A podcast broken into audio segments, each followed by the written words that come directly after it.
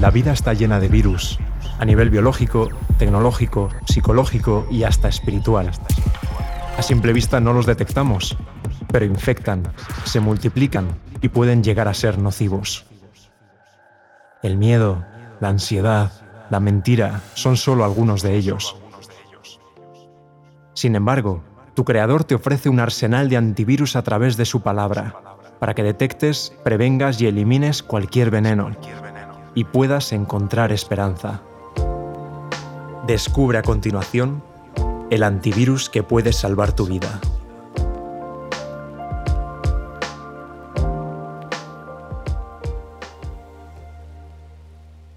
Perdón, por Roberto Badenas.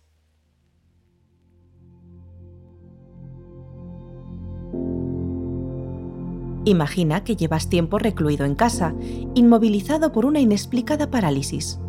¿Un virus? ¿Otro más? No sabes nada. Solo sabes que ahora te toca vivirlo todo a distancia, desde el cuarto donde estás confinado la mayor parte del tiempo. Ese es tu mundo, tu celda, tu cárcel aislado de todos por una discapacidad sin remedio, culpabilizado por un secreto paralizante que con nadie compartes. Pocos encierros son tan dolorosos como el de quien se siente apresado por sus sentimientos de culpa. Dependes de los demás para todo. Ya apenas hablas. No te quedan fuerzas ni ganas para nada. Haría falta mucha resignación para aceptar que la vida va a ser así siempre, porque para lo tuyo no existe antivirus y cada vez irá peor. Jornadas sin futuro y noches de insomnio. Cuando se es muy desgraciado y no se tiene esperanza de que la vida cambie, soñar con una vida mejor acaba siempre en tortura. Y tú ya no te atreves a soñar con que Dios se apiade de ti, te perdone lo que hiciste mal y te permita volver a ser libre. Sí, tus seres queridos te cuidan y te sonríen, por supuesto, el dolor une mucho. Les da lástima verte así, cargado con tu pena, sintiéndote culpable de la desgracia que te dejó paralizado ya hace tanto tiempo. Pero cuando se van, tú escondes la cara hacia la pared y lloras. Esa mañana has vuelto a sumirte en tu llanto. De pronto, un grupo de amigos irrumpe en tu casa. Sin apenas explicaciones, te acomodan bruscamente en tu camilla y te llevan al encuentro de Jesús, ese Maestro al que ya has oído hablar de un Dios de amor, que quiere darnos a todos vida abundante, paz interior y gozo pleno. Cuánto quisieras que fuera capaz al menos de aliviar lo que no parece tener cura, en esa situación caída en la que te sientes, en la que el amor que dicen sostiene el universo no parece protegernos de ningún mal.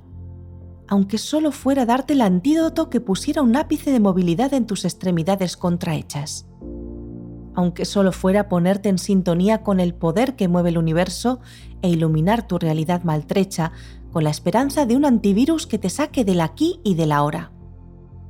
En ese preciso instante, un rayo de sol ilumina la oscuridad de la casa en la que te han metido no sabes cómo. ¿Un portentoso signo del favor divino? Nada de eso, es un agujero en el techo, tus resolutivos amigos han decidido pasar por encima del gentío y te han metido en la casa donde el maestro se encuentra. Ahora tiemblas aterrado ante tanto atrevimiento. Y de nuevo el remordimiento vuelve a embargar tu mente, con la idea obsesiva que jamás te abandona de que tú tienes la culpa de tu desgracia. Ahora temes que el maestro te envíe fuera de su presencia, como Dios parece haber hecho eso es lo que te aseguraron los fariseos y los sacerdotes cuando tu familia les pidió ayuda con la esperanza de recibir consuelo. Pero ellos te declararon fríamente culpable de tu mal y justamente merecedor de la ira divina. Cuando abres por fin los ojos que no te has atrevido a abrir hasta ahora, ves el rostro del Maestro que increíblemente te sonríe. Y tras un instante de recogimiento, como si te estuviese leyendo el pensamiento, Jesús te anuncia con todo el amor del mundo, Hijo mío, no sufras más. Dios te ama aunque te cueste creerlo, y ya hace tiempo que tus pecados te son perdonados. ¿Y tú? Te sientes tan sorprendentemente feliz que ya no esperas nada más. Estás perdonado y eso es lo que más querías. Ya no tiemblas, ya no tienes miedo, el nudo que te oprimía el corazón se ha desatado El peso de aquella culpa inconfesada que te paralizaba por dentro se ha esfumado y te sientes tan ligero y gozoso que en tu mente ya te has puesto a bailar. Te encuentras tan bien que no deseas moverte de allí. Con ver a Jesús y al cielo que enmarca su rostro allá arriba ya tienes bastante. Ahora que tus faltas han sido perdonadas, todo lo demás no tiene importancia.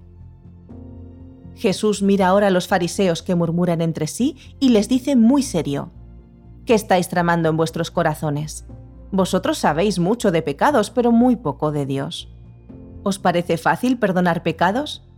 Liberar a un corazón angostado del sentimiento de culpa es quizá la tarea más difícil con la que nadie se puede enfrentar, porque para poder llevarla a cabo, Dios necesita que el pecador se arrepienta de veras y confíe en su gracia con el deseo de liberarse de una vez por todas del mal que le oprime.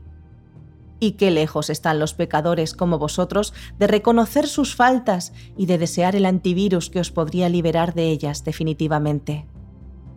Porque el perdón divino no es un sentimentalismo blando que sonríe bonachón ante los errores cometidos.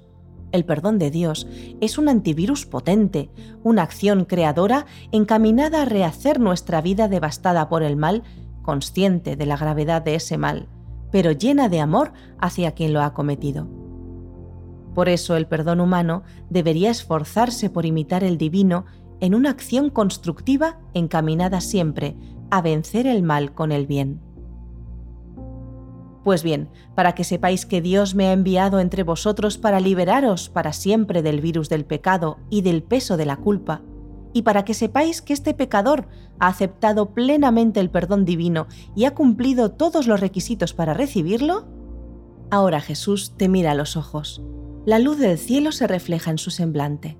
Se inclina hacia ti, te tiende su mano y mientras una extraña sonrisa ilumina su rostro te ordena, Arriba, levántate, recoge tu camilla y vuélvete a tu casa. Al sentir la cálida fuerza de su mano en la tuya, un escalofrío recorre tu cuerpo. Fascinado por esta orden increíble, te incorporas ágilmente de un salto y te plantas de pie, increíblemente sano. Un coro de gritos de alegría y un estallido de aplausos explota en la azotea entre tus amigos y se prolonga en una tronadora ovación que parece que vaya a derrumbar el patio. Aturdido, emocionado, tú te abres paso entre el gentío con tu cama bajo el brazo, saltando de alegría, radiante de gozo, pisando fuerte sobre tus nuevas piernas, inmensamente feliz. Al llegar a la calle, tus amigos se precipitan a tu encuentro y te estrechan todos juntos en un interminable abrazo. Bandadas de palomas alertadas de los terrados vecinos levantan su vuelo en estampida hacia el cielo como si compartieran la alegría de los mozos. Y es que, en efecto, hay más gozo en el cielo por un pecador que se arrepiente que por 99 justos que no creen necesario el antivirus del perdón.